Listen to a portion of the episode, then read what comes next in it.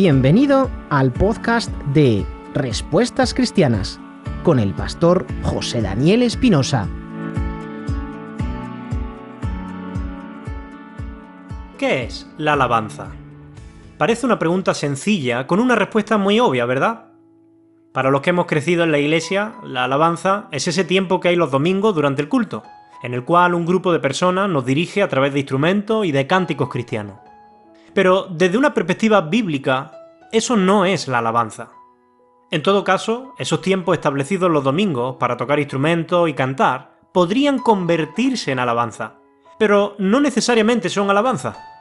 Uno puede congregarse en la iglesia un domingo, tocar instrumentos y cantar canciones cristianas, y aún así no estar alabando. De hecho, en la Biblia encontramos testimonios que demuestran que esto realmente sucedía. El profeta Isaías en el capítulo 29 recoge las palabras del Señor. En el versículo 13 dice lo siguiente. Dice pues el Señor, porque este pueblo se acerca a mí con su boca y con sus labios me honra, pero su corazón está lejos de mí. Estas eran personas que aparentemente se acercaban a Dios con su boca, es decir, nombraban a Dios, parecían estar dirigiéndose a Él, con sus labios honraban a Dios, dice el texto. Es decir, el contenido de sus palabras era el correcto. Lo que sus labios pronunciaban era aparentemente bueno y honraba a Dios, al igual que nuestros cánticos cristianos de los domingos. Pero hay un problema con esta aparente alabanza. ¿Cuál es? Dice el texto, su corazón está lejos de mí. Estaban haciendo algo aparentemente correcto, que todos nosotros a simple vista hubiéramos reconocido como verdadera alabanza, pero Dios rechaza esa aparente alabanza porque el corazón de tales personas estaba lejos de Él. Del mismo modo, nosotros podemos reunirnos un domingo y participar aparentemente de un culto de alabanza que en realidad no tenga nada de alabanza, porque nuestro corazón esté lejos de Dios. Y cuando nuestro corazón está lejos de Dios, y ahora veremos qué significa eso, entonces nuestros cánticos por muy hermosos que sean, nuestra música, por muy bien hecha que esté, en lugar de ser algo agradable para Dios, se convierte en algo aborrecible para Él y en algo que Él rechaza por completo. Y quizá alguno se pregunta, ¿y esto puede pasar de verdad? Bueno, de hecho, sucedió muchas veces con el pueblo de Dios en el Antiguo Testamento. El profeta Amós recoge las palabras de Dios cuando les dijo al pueblo de Israel, en el capítulo 5, versículos 23 y 24. Fuera de aquí con sus ruidosos himnos de alabanza. No escucharé la música de sus arpas. En cambio, quiero ver una tremenda inundación de justicia y un río inagotable de rectitud. Lo que encontramos aquí es a un Dios que detesta las alabanzas de su pueblo. Aparentemente son preciosas, pero para él son insoportables parecían alabanza, pero estaban lejos de serlo. Ahora bien, yo sé que ninguno de nosotros quiere ofrecer a Dios algo que Él aborrece, pero déjame decirte que es probable que en alguna ocasión todos nosotros lo hayamos hecho, quizás sin ser conscientes de ello, por supuesto.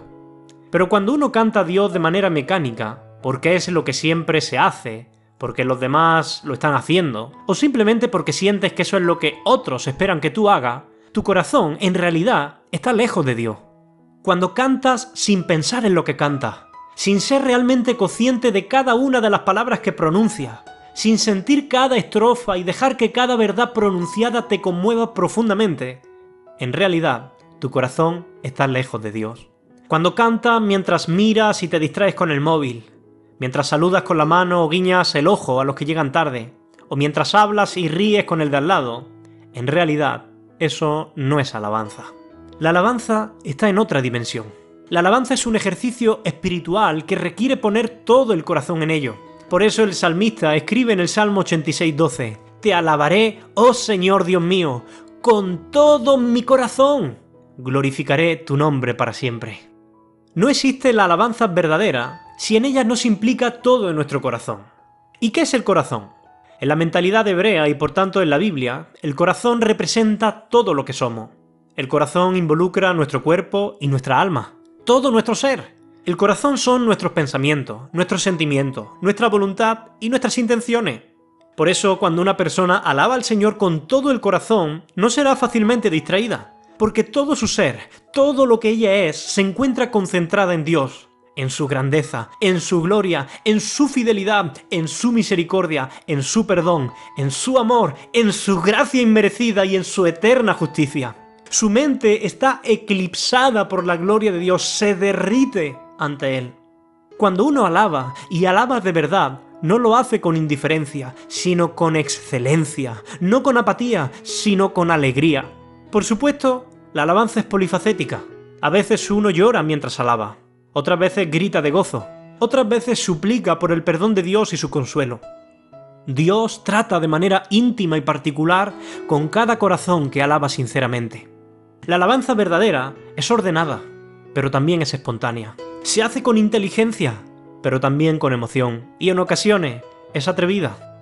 La alabanza no se puede imponer. Es una decisión libre y voluntaria de un alma enamorada, rendida y fascinada por la grandeza de su Dios. La alabanza no es un espectáculo donde unos pocos participan y otros muchos miran. Es una experiencia vital donde todo verdadero cristiano debe participar. Una cosa es cantar y otra es alabar. La alabanza verdadera es poderosa. Los muros de Jericó se derrumbaron por la sincera alabanza de un pueblo. Pablo y Silas cantaban himnos a Dios estando en la cárcel de Filipo, y dice Hechos 16 que el resultado fue el siguiente.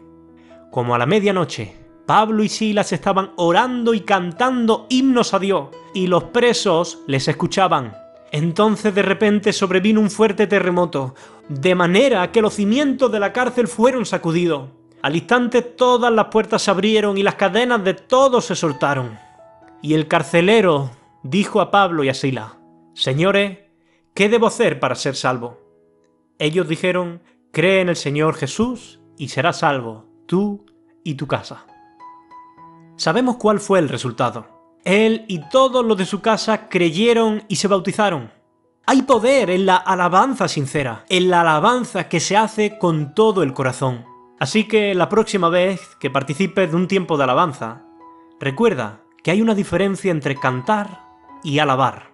Solo hay una alabanza que agrada a Dios y que Él no rechaza, y es la que se hace con todo nuestro ser, con todo nuestro corazón. Que el Señor nos ayude. Amén.